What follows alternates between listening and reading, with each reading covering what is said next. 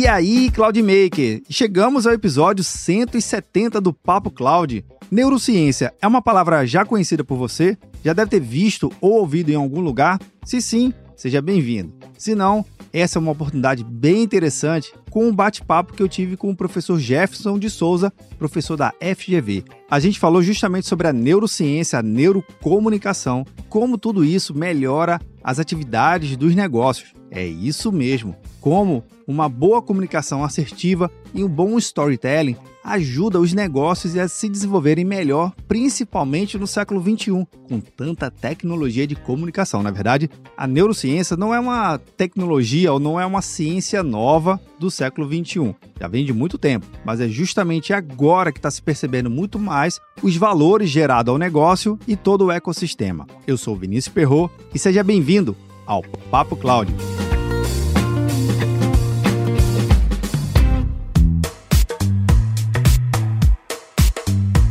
E já que estamos falando de boa comunicação, eu convido você a ouvir a nossa minissérie com o time da Red Hat, é o Conversas Abertas. Lá falamos sobre diversas tecnologias que vão impactar e que já estão impactando diretamente os seus negócios. A minissérie ela foi desenvolvida totalmente especial, em vídeo, no canal do YouTube, em áudio, através de todo e qualquer aplicativo de podcast e também 100% transcrito lá no site do Papo Cloud. E para que tudo isso? Para poder facilitar a sua experiência em ouvir conversas abertas. Link também na descrição. E se você tiver algum comentário sobre algum episódio, ou até mesmo esse aqui, manda aqui pra gente através do nosso grupo do Papo Cloud Makers, na descrição. Se preferir, você também pode mandar um WhatsApp aqui para mim, 81 97313 9822. Bora lá pro nosso Papo Cloud?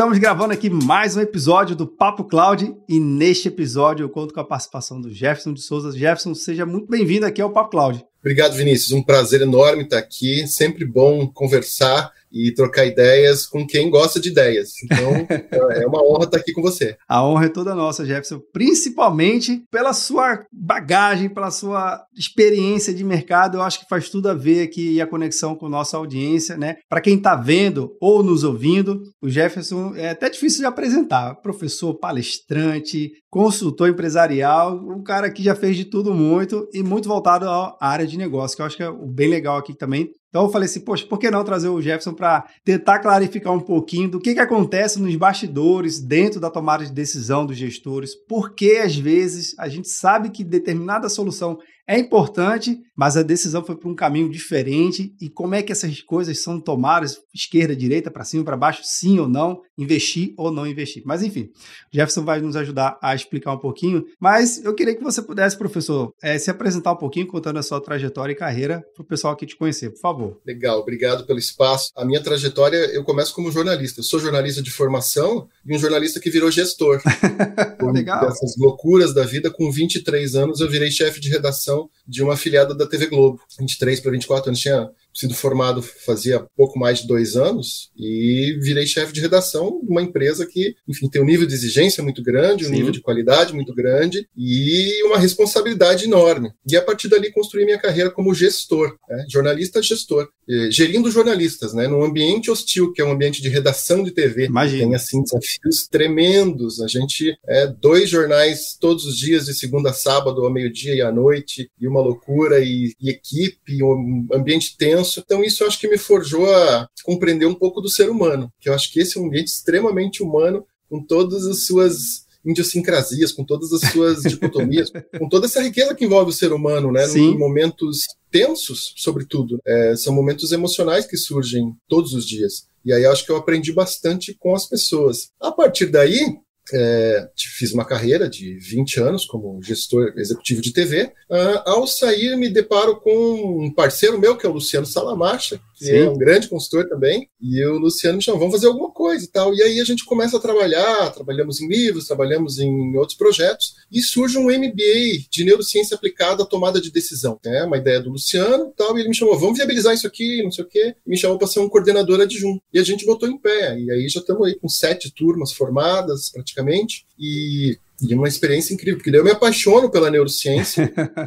né? muito, e, muito e isso uh, traz para mim uma, uma, amplitude, um horizonte novo, e é o que eu estou apaixonado hoje. Hoje eu dou aula na Fundação Getúlio Vargas, nessa área de neurobusiness, dou aula na ESIC Internacional, que é onde a gente tem um MBA de tomada de decisão, neurociência aplicada à tomada de decisão, e aí a minha carreira hoje está tá, tá, tá por aí, né? nas aulas, nas consultorias e nos treinamentos de comunicação, que eu acho que é das habilidades humanas mais importantes para a atualidade. Né? Esse, esse novo formato que a gente está aqui é, é, uma prova disso. Né? É uma prova da importância da comunicação para qualquer gestor, para qualquer pessoa que está interagindo aí no mundo corporativo ou empreendendo individualmente. Enfim. E a tua bagagem, acho que mais do que comprova que a comunicação em si ela mudou e vem, vem mudando e vem se adaptando conforme os anos se passam, as tecnologias surgem e as interações entre os seres humanos, né, ela também vão tendo que se adaptar, às vezes pela distância. A gente, por exemplo, para viabilizar esse bate-papo aqui, a gente está usando todo o poder computacional que tem da internet, da computação em nuvem, que a gente não faz a menor ideia, essencialmente, como é que tudo funciona, mas nos conecta. É uma forma também de se conectar. Agora, professor, é, como é que você falou muito na questão da, da neurociência? Tenta explicar aqui para a gente, né? O que, que de fato é a neurociência e como isso faz sentido para a gestão dos negócios. Então, quando a gente fala em neurociência, as pessoas imaginam já né, um laboratório, enfim. Sim, a origem é essa mesma. A, a, origem é essa mesma, porque a neurociência ela nasce justamente do estudo do cérebro. E a humanidade está interessada no estudo do cérebro, como é que funciona isso, desde Hipócrates, que é o pai da, da medicina, há muito tempo já se dissecavam os cérebros, abriam para ver o que tinha lá dentro, né, tentar buscar um entendimento. No entanto, é, sempre foi uma dificuldade, porque para você mexer num cérebro até então, a pessoa tinha que ter morrido, né, para não causar problemas. De 30 anos para cá, surge um aparelho chamado é, um aparelho de ressonância magnética funcional, que permite com que a humanidade olhe para um cérebro funcionando, os médicos olhem para um cérebro funcionando enquanto a pessoa está viva, sem, né, não é um método invasivo, e isso vira o jogo, porque a partir daí a gente começa a, a a ter informações que antes a gente não tinha. Essa busca ela é justamente da medicina para quê? Para resolver problemas que a humanidade enfrenta há muito tempo, como demências, Alzheimer, é, mal de Parkinson, é, enfim, todo tipo de problemas cerebrais que geram consequências na humanidade há tanto tempo. Essa é a busca inicial. No entanto, a gente começa a ter, a partir desse conhecimento da medicina, cientistas sociais se aproximando disso e dizer, opa, mas dá para a gente perceber comportamentos também a partir dessas informações. Então, a gente tem esses dois lados. Eu sou da, da de ciências sociais, então o que, que me interessa na neurociência? Justamente as interações sociais, como é que os seres humanos interagem, se comportam e da onde vem tudo isso? Porque a neurociência ela estuda justamente como o cérebro influencia do todo do ser humano, né? O funcionamento de todo o corpo, a fisiologia, etc e também o comportamento. A partir daí, essa área de interesse se junta e a gente começa a ter a neurociência comportamental. E o que, que resulta isso? Uma evolução tremenda. A gente teve nos anos 90 os Estados Unidos decretando como a década do cérebro, por causa dessa evolução que surgiu, e eles investiram milhões, hoje na casa dos bilhões de dólares, para desenvolver estudos a partir do cérebro. Em 2007, o Obama reforça isso e libera mais um caminhão de dinheiro para reforçar esses estudos, porque se entende que sim é, é, é fundamental. A gente tem avançado bastante, tem tido muito conhecimento, mas ainda tem muito a se saber. Tanto que a gente chegou agora em 2002, tivemos o primeiro Nobel de economia não dado a um economista, mas dado a um psicólogo, que foi o Daniel Kahneman. Caramba! Daniel Kahneman ganhou esse, esse Nobel porque ele trouxe aí para a gente um conceito que está num livro chamado Rápido e Devagar, que é justamente analisar o funcionamento do cérebro. Temos um, um lado que é, é lento, Sim. ele é mais racional, ele pensa, ele organiza, e tem um lado rápido, que é o automatizado. 40% do que a gente faz ao longo de um dia não é decidido, ele é hábito, ele é automatizado. Então, muitas das nossas decisões são tomadas irracionalmente. E por que isso? Porque nosso cérebro precisa economizar energia, que é um órgão muito caro para o corpo inteiro. Ele só tem 20%. A gente tem um quilo e meio de cérebro, mais ou menos, né, média na Sim. humanidade, e ele consome 20% de toda a nossa energia. Então, ele precisa economizar. Tem que ser bem eficiente. Ele precisa ser muito eficiente no, nesse, né, nessa gestão. Caramba. E aí, ele para é, evitar o consumo excessivo, ele automatiza muita coisa. O Daniel Kahneman no livro ele traz um exemplo que é o de você aprender a dirigir. quando você está aprendendo a dirigir? Você começa no teu sistema lento. Exato. Você, você quer olhar tudo, você quer prestar atenção em tudo. Você abre a porta, senta, Daí você põe o cinto, aí você confere os espelhos, aí você vê onde está a chave, põe a chave, vê se a marcha não está engatada. Você vê que são tantos detalhes. Sim. E você pensa em tudo isso quando você está aprendendo a dirigir. Tá? Agora, depois que você já tem 10, 15 anos de carteira, ah. nem precisa tanto, né? Depois de um período ali, você já, já automatizou tudo. E hoje, depois da tua experiência, você sai do seu trabalho e chega em sua casa, você não sabe nem como. Você chama, nossa, já estou aqui. Você nem viu. E depois que o cara dá aquela raladinha também, né, no, no para-choque ali, aí que automatiza é mais ainda. E sabe muitos acidentes acontecem justamente ou você chegando em casa ou você chegando no trabalho. Verdade. E você tá tão automático e você já, você já tá pensando o que vai fazer depois, né? Sim. E, e não tá presente ali naquele momento. E passa na preferencial. E não vê que tá vindo um motociclista na, na preferencial. Sim. Né? E espera um carro e vem uma moto e você confunde e, e vai. E dá o acidente. Então, Olha a importância disso, né? E como isso funciona na vida da gente. Então a gente tem sistema rápido e, e, o sistema lento. Rápido e devagar. Por isso que o nome do livro é esse. E temos N exemplos. Esse é apenas um de que o nosso cérebro ele automatiza muita coisa. Por quê? Porque precisa economizar energia. E ele quer economizar energia, e aí a gente tem alguns mecanismos que são terríveis para a humanidade, como, por exemplo, a procrastinação. O que, que é procrastinação? Muita gente sofre com isso, né? Bastante. É o nosso cérebro, é o nosso cérebro querendo economizar energia, sim. Ele quer adiantar prazer e evitar a dor. Então tem um prazo para cumprir, entregar, entregar, o relatório, tal dia, etc. Ah, Mas eu sei que tá. aquele negócio vai me dar trabalho. Então, o que eu faço? Eu deixo para depois. Não, depois eu vejo e depois eu vejo, e vai deixando para depois. O procrastinador, ele não é um preguiçoso, ele não, não. O nosso cérebro que é preguiçoso, ele que quer economizar energia agora, ele quer ter prazer agora e deixar o problema para depois. Então, o que acontece com o procrastinador, ele sofre também Sim. ao longo desse período. E o prazo vai apertando, e aí o resultado que ele tem lá no fim, fazendo é, um dia antes de, de, vencer o prazo, não é o mesmo que ele tivesse começado e antes. E a qualidade vai ser possivelmente prejudicada, né? Possivelmente sim. Né? E isso acontece com uma constância na nossa vida, né? Infelizmente, Sim. a gente é, tem essa tendência. É, e a neurociência estuda isso, a neurociência comportamental está olhando para isso, está vendo que esse tipo de interação ele é fundamental. Professor, nessa relação inteira que você citou, e que eu confesso que eu, eu não sabia que o autor do Rápido Devagar é, foi o prêmio Nobel, né? E teve tanto investimentos, né? Tanto na década dos Estados Unidos, que você citou também, mas a gente pode dizer então que teremos e temos gestores procrastinadores e também gestores que estão ali na, na, dúvida se vai fazer agora, se vai tomar uma decisão agora ou não. A gente tem esse tipo de gestor? Temos, né? Temos os dois. Na, o padrão é, normal do, do, humano é deixar para depois as decisões difíceis. É sempre acreditar que depois a gente resolve. Né? Quanto mais difícil a decisão, né, eu tento afastá-la de mim um pouco para que eu possa é, ganhar tempo para que eu possa é, tentar me organizar. Mas isso, obviamente, a gente sabe que tem consequências. Então, é, é, como a gente falou, todo esse investimento e tudo isso, ele foi focado muito em medicina, mas também em comportamento. O comportamento, ele está sendo transformado, digamos, pelas novas tecnologias, como você trouxe aí para gente, mais ou menos. Sim. Na verdade, a gente, o ser humano, ele é ser humano. Ele é ser humano na rede social, ou ele é ser humano no, no lançamento no do livro, ou no é mato. evento social, ou no mato, né? Somos seres humanos. Então, Sim. assim, as nossas reações, o que está acontecendo nas redes, ele é potencializado. Então a gente tem comportamentos humanos potencializados. Mas de qualquer maneira, quando estamos interagindo pela tecnologia, o que a tecnologia traz para a gente é uma velocidade muito maior. E a velocidade, ela nos traz também ansiedade, traz outros problemas associados que são justamente dessa interação humana. Né? Sim. Né? Então, a gente tem alguns mecanismos viciantes na rede social. Como você pega o, o Twitter ou o Instagram, o TikTok, você passa o dedo na timeline, o que acontece? Parece o, a alavanca do, do caça-níquel, né? Você vai lá. Já vem outro, e, já vem outro. Vem outro e vem outro, e você fica naquela expectativa, e o nosso cérebro ele quer ter prazer e adiar a dor. Então, assim, a gente, nessa hora que a gente fica na expectativa do que vem, a gente tem um, um, uma recompensa. Né? Então, o nosso sistema de recompensa cerebral funciona nesse momento. E é o mesmo mecanismo do vício das drogas,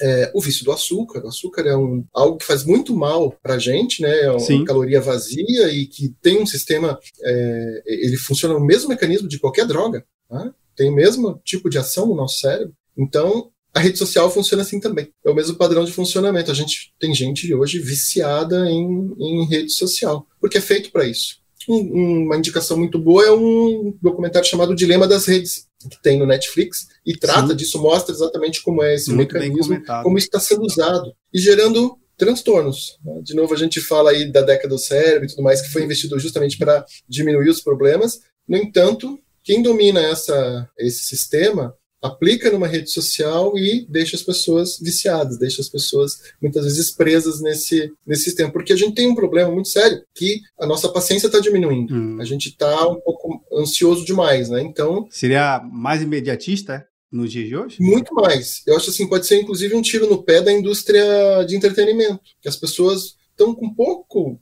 pouca paciência de pegar um filme de uma hora e meia, duas horas e assistir mas ficam quatro horas, às vezes, passando a timeline no celular. é, parecido. Vídeos de, de, de 30 segundos, 40 segundos, um atrás do outro. Extremamente viciante. Então, isso Uh, se a gente não tiver algum cuidado, pode gerar transtornos mentais sérios, pode virar um problema de saúde pública, inclusive. Acho que governos daqui a um pouco vão começar a se preocupar com isso, porque trará transtornos mentais. Porque não é possível, a gente quer o imediatismo, a gente não tem mais paciência para aguentar os cinco segundos de propaganda do YouTube, aqueles primeiros cinco. A gente fica com raiva até pular antes e não pula antes, né? Eu digo que eu digo a minhas filhas, de pequenininhas, de seis e três anos, ela, papai, comercial. Falei, gente, é, assim, já houve época que televisão não dá, móvel não dá nem para passar na televisão, mas comerciais assim longuíssimos, de 20, 15 minutos de comercial entre uma programação, um bloco e outro. Mas enfim, é. entra, entra o caso.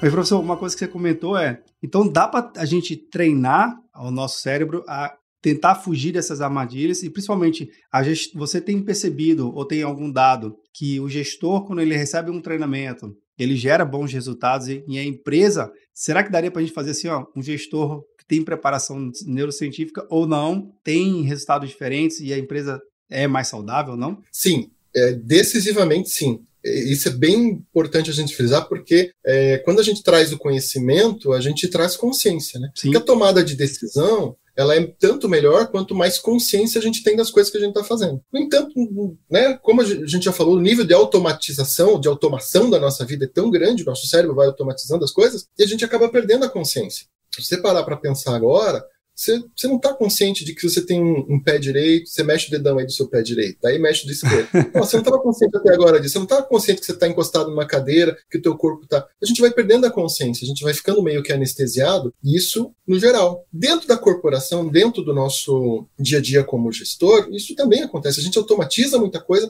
e, sobretudo, automatiza as relações, os relacionamentos. E às vezes a gente precisa destravar isso de alguma maneira. Porque a partir de uma retomada de consciência, a gente começa a olhar para as pessoas de uma maneira diferente. O mundo corporativo ele anda muito acelerado também, é consequência de toda a sociedade, acelerado, metas muito pesadas, e a gente está elevando o nível de estresse, elevando o nível dos hormônios que, que, atuam no dia a dia da gente, o cortisol, que é um hormônio do estresse, é, e está fazendo com que as pessoas fiquem doentes, né? Síndrome de burnout, outras coisas estão surgindo muito fortemente Sim. nas corporações, né? nas empresas. Por quê? Porque a gente está ligado no piloto automático e tem feito uh, cada vez mais pressão sobre o ser humano. Então, se a gente passa a ter esse nível de conhecimento e, essa, essa tomada de consciência, a gente começa a desligar algumas coisas e dizer: peraí, essa pessoa que ao longo de 4, 5, 10 anos foi muito boa para a empresa, de repente ela caiu muito a produtividade dela. Ela já não está tão boa quanto ela é. O que aconteceu? Desaprendeu o trabalho?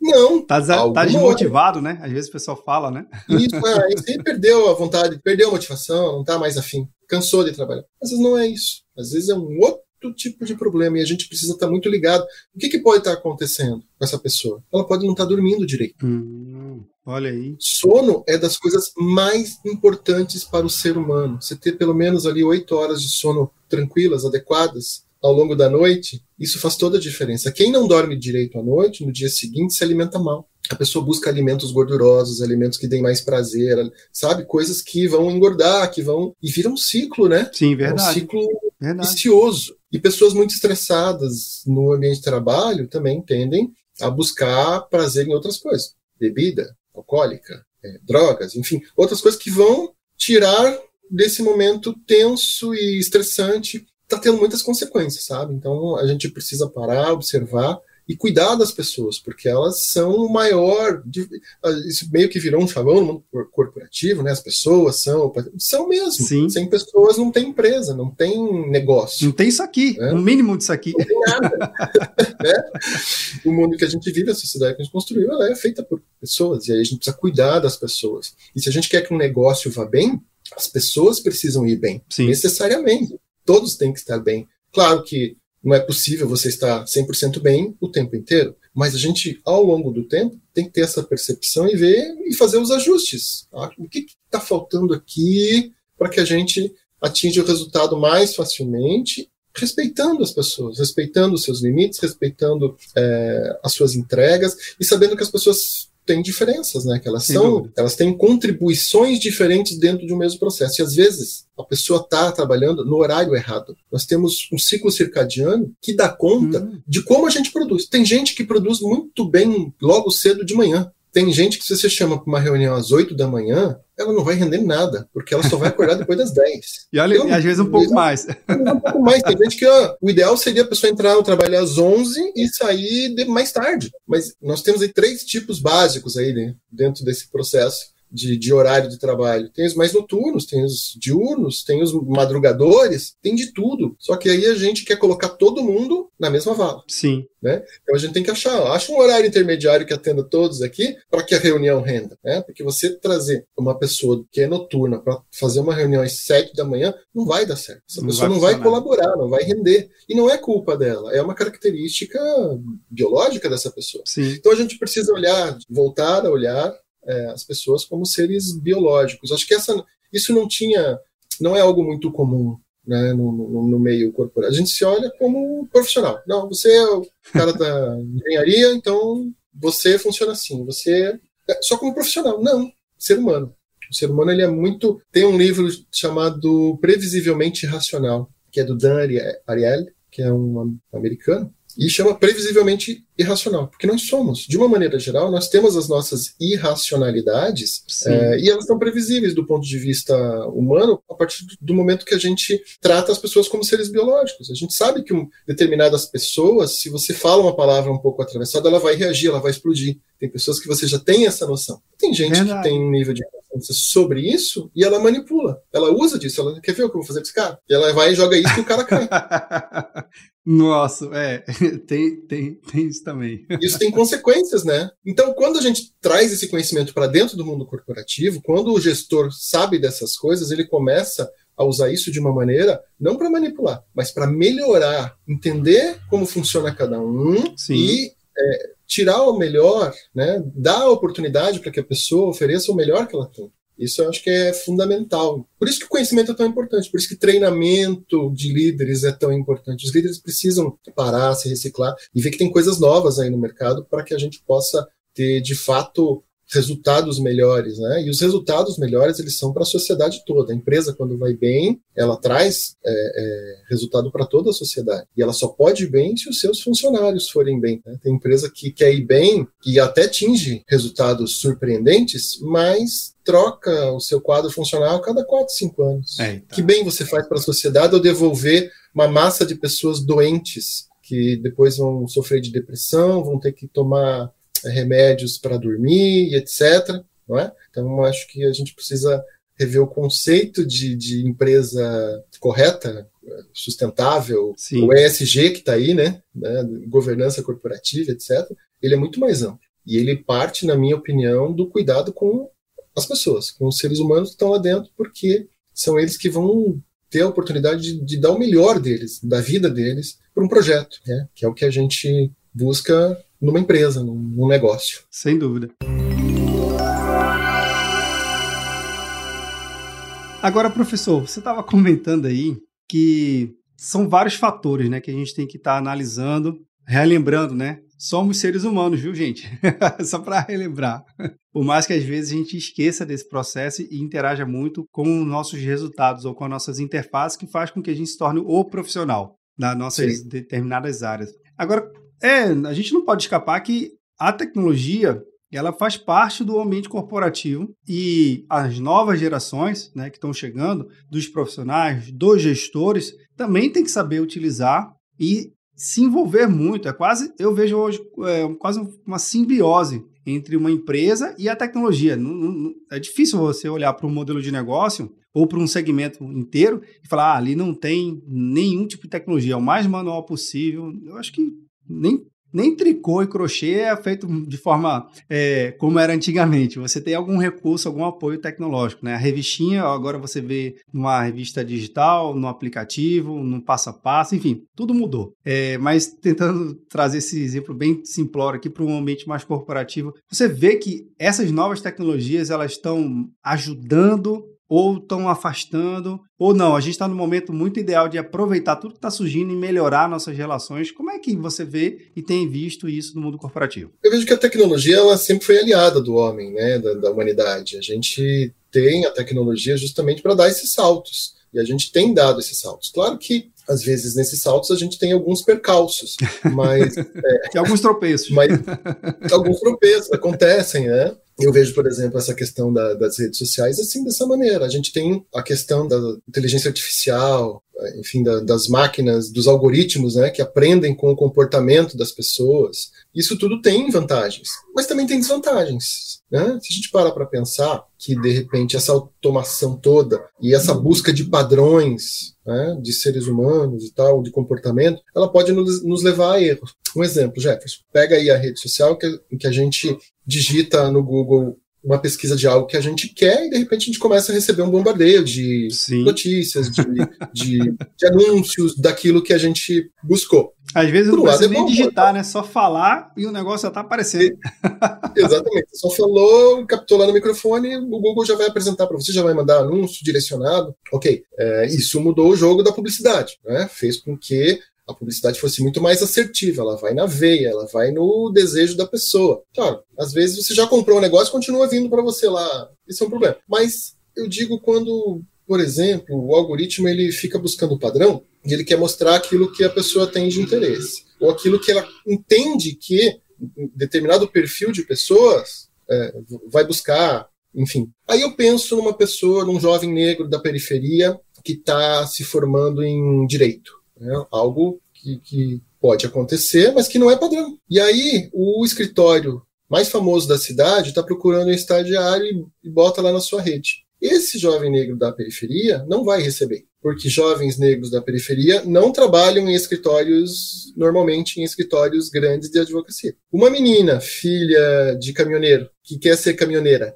não vai receber o anúncio de uma super empresa de transporte que está contratando é, novos motoristas para, para a sua frota. Por quê? Porque ela não está no padrão. Então, olha só, aquilo que é algo que pode traz um benefício também é algo que pode reforçar determinados preconceitos, determinados é, padrões, e a gente não dá a chance de pessoas que queiram. E aumentar as distâncias, né? E continuar aumentando as distâncias, entendi. A gente segue na mesma linha, na mesma toada. Né? Então a gente não, não dá a chance de que pessoas que querem sair do padrão consigam sair do padrão. Então, isso a gente precisa prestar atenção, porque a tecnologia quer ser a nossa aliada. E ao ser nossa aliada, nós buscamos um mundo mais justo, mais igualitário, de oportunidades para todos. Será que essa rede vai conseguir dar conta disso ou ela vai reforçar tudo aquilo que a gente já tem de preconceito e de travas sociais? Então, isso é para pensar, isso é para avaliar. Pouca gente tem pensado nisso. É só as maravilhas. Ah, a rede social é maravilhosa, não sei o quê.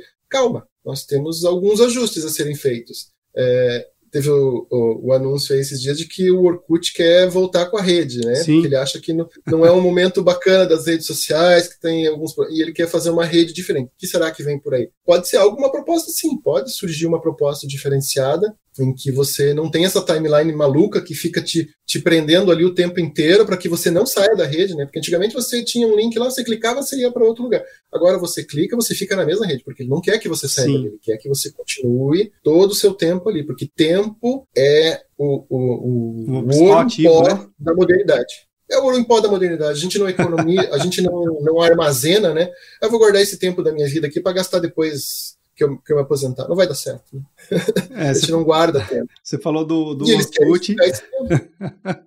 Nossa, assim, de fato, é, eu, eu, eu tenho minhas certas desconfianças, minha certa desconfiança em relação ao Orkut querer voltar, uhum. pelo um princípio básico, né? Porque o usuário de hoje, ele adquiriu o comportamento de hoje, não hoje, mas sim como uma evolução desde o Orkut. Vamos colocar o Orkut como uma, uma, a, a rede social anos, que né, consolidou. E eu não sei se o Orkut, se ele voltar com a mesma pegada do que ele era lá atrás, o usuário ele vai se engajar na plataforma. Enfim, uhum. eu tenho uma mais desconfiança porque o usuário de hoje é um usuário diferente da plataforma de antigamente, do Orkut, e, e, e como a gente usava o Orkut não é a mesma forma como a gente usa as redes hoje. Então, assim, eu tenho eu tô, eu, de certa forma, estou esperançoso para ver a plataforma voltar, se ela voltar, e ver como isso tudo vai ser combinado com as relações de hoje, né? Então, assim, cena dos próximos capítulos. Eu também estou curioso.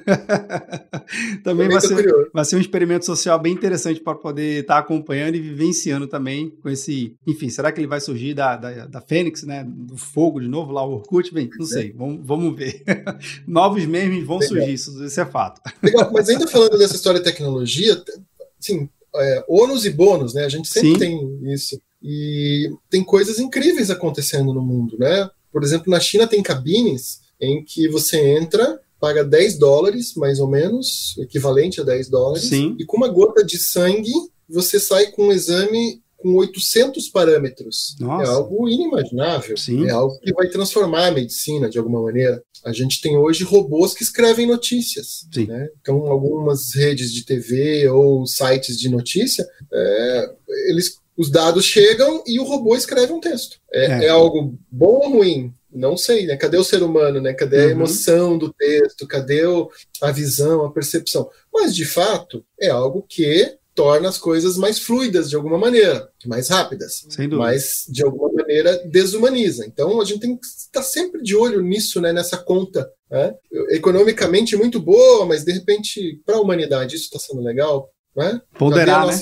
Tem que ponderar sempre. Exato. Será que faz sentido? Exato. Você citou o caso da saúde, né? Eu acho que a saúde, de, pelo todo mundo que já passou aqui do, do Papo Cloud, e quando vem algum especialista nesse segmento, é, é, notório que a saúde ela se beneficia muito pelo estudo dos padrões e a descoberta dos padrões, seja através de um desenvolvimento de uma nova molécula ou de, um novo, de uma nova droga que vai beneficiar um tratamento psicológico, como você mesmo citou. Então, os padrões para a saúde, isso beneficia bastante e, e acelera muito. A, a saúde moderna de fato, ela, ela é incomparável com a saúde de 10 a 15 anos atrás. Isso, isso a, a tecnologia prova que se encaixar daqui, nesse contexto, é positivo, vai, pisa fundo e vai com tudo. Para outros, né, a gente, você mesmo citou, né, professor? Para outros, aí a gente tem que ir com mais calma, mais parcimônia, para poder tomar a decisão mais correta, não é isso? É isso aí, tem que avaliar, tem que perceber e, e ter sempre o ser humano como perspectiva. Sim. Acho que essa, essa é a nossa é, é, é, a nossa visão mais importante, olhar para o ser humano, com suas dificuldades, com, com, suas interações sociais, com afinal de contas a gente vive muito pouco, né? Eu acho que nós passamos aqui na nossa terra em média 80 anos para quem vive bem, ou 90, Sim. né? Quem, é muito rápido e acho que a gente precisa olhar para as pessoas é, de uma maneira extremamente humana mesmo, né? E fazer com que todas as interações, sejam elas elas, as interações pessoais, sociais, corporativas, elas tenham essa medida, né, esse cuidado. E você falou na palavra rápido, nosso bate-papo aqui passou super rápido, né?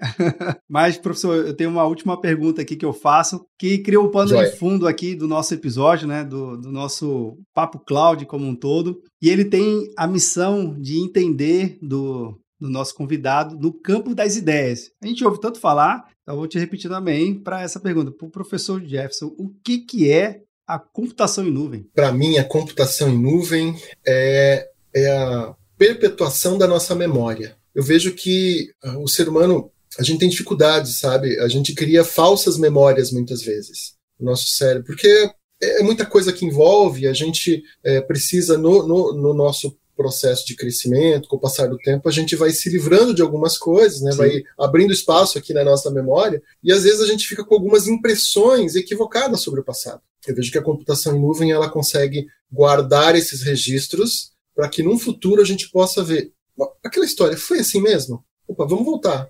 Busca os dados, traz, traz aqui, vamos verificar quais eram as reações das pessoas. Então, eu acho que essa perpetuação da memória ela pode servir como restabelecimento da verdade no futuro. Porque a verdade ela pode ser manipulada ao bel prazer em qualquer tempo sobre vários aspectos, né? Sim. E, e aí, quando a gente tem é, fatos e dados para se basear, fica mais fácil de interpretar a verdade, fica mais fácil de não, aqui estão os fatos, aqui estão os dados. Vamos verificar porque na minha memória afetiva, eu posso ter interpretado de uma maneira diferente aquele fato. Então, para mim, foi por um lado, para outra pessoa foi por outro lado. E aí, como é que a gente vai chegar numa solução? E Fatos e dados. Eu acho que a computação em nuvem traz isso para a gente e é um presente para a humanidade, porque agora a nossa memória ela é eterna. Bacana. Tá aí para que a gente possa consultá-la e restabelecer a verdade sempre que necessário. Bem, já, já adianto que foi uma das respostas mais fora da curva aqui, que a gente já ouviu até agora do episódio do Papo Cláudio. Obrigado por compartilhar essa tua visão. Professor, eu adorei o bate-papo, adorei a visita.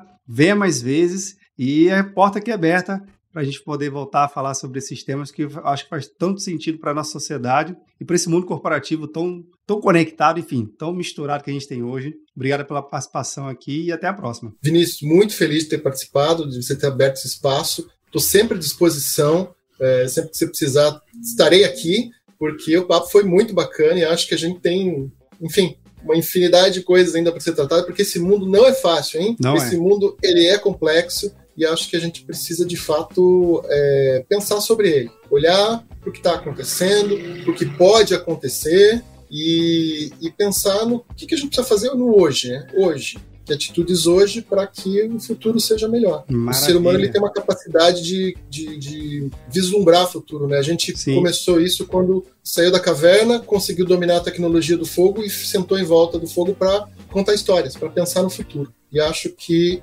é, a gente precisa fazer esse exercício sempre. Né? Sentar aqui nessa, nessa nossa fogueira, pensar, trazer as ideias e ver como é que a gente chega lá melhor do que a gente está hoje. Porque para chegar lá melhor do que a gente está hoje, as atitudes são hoje. Então, obrigado por esse espaço, obrigado pelo carinho aí. Um grande abraço para você, Vinícius. Abraço forte. E eu finalizo aqui até citando. O professor citou aqui a questão da fogueira e tem um, um cantor aqui na região Nordeste, Chico Sainz, infelizmente já falecido, mas ele tem uma frase bastante icônica, né?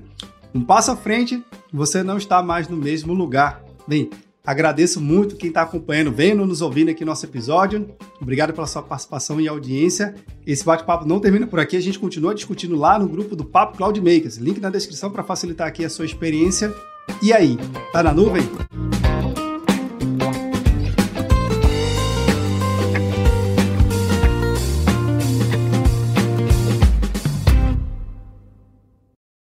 Mais um produto com a edição Senhor A.